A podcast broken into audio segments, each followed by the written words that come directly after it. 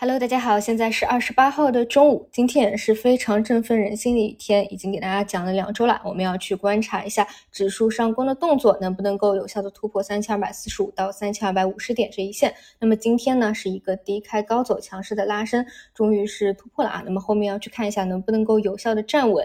今天呢也是非常奇幻的一天啊，早盘还有很多人非常非常的悲观，哎，但是后面呢一个拉升啊，你别管是不是小作文的因素，A。股的走势本身就包含了很多未来的一个预期，就拉成了一个普涨。虽然量能呢还不是有效的啊，放大了九千万亿以上，但是总体呢都是在往好的方向发展。北上资金呢又是流入了七十一个亿。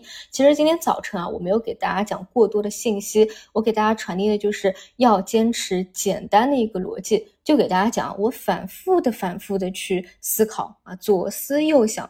这个位置，你哪怕有要去探一个市场底，你有多少空间呢？但是向上有多少空间呢？你去做 T。做减仓，频繁那种加减仓加仓，其实是非常折腾、非常难受的。万一一个回手捞上去，那你要承担的其实是短期啊又要去追涨的一个风险。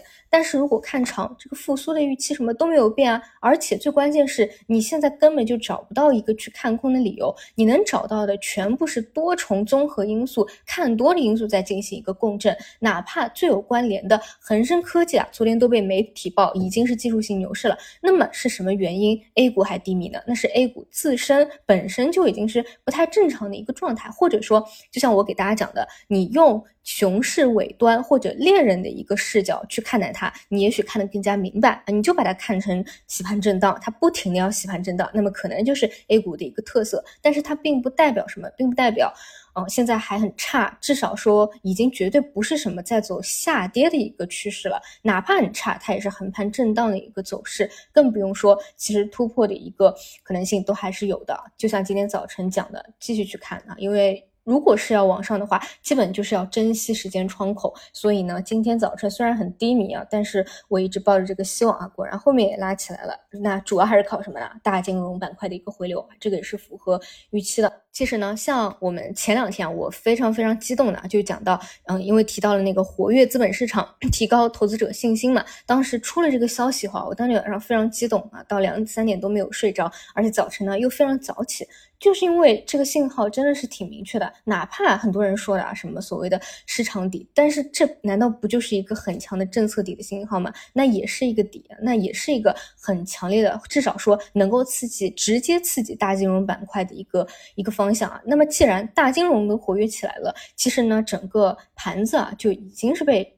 指数搭台了，你其实想跌，真的也没有什么太大的一个空间了。所以今天呢，最直接受刺激的券商啊，也是直接发动的一个方向啊。今天券商 ETF 跟前几天那根大涨差不多，整个 ETF 呢都涨了五个点左右啊，也有很多涨停潮。那其实呢，我觉得这种环境你能够跟这个平均收益能够跑平啊，已经是非常不错了。那就怕的是什么呢？就是说，嗯，就是在这个阶段，我觉得还是。操作过多吧，我想过多吧。呃，你想之前那种那么差的环境啊，去年这么差的环境，可能都没有像现在啊这么震荡低迷的环境，很多人想那么多，其实是不用的。我觉得坚持最简单的逻辑，最终才能够有比较好的一个收益吧。这个是我今天早晨主要表达的观点。基本上呢，今天的走势也比较吻合啊，我觉得我的这一个想法。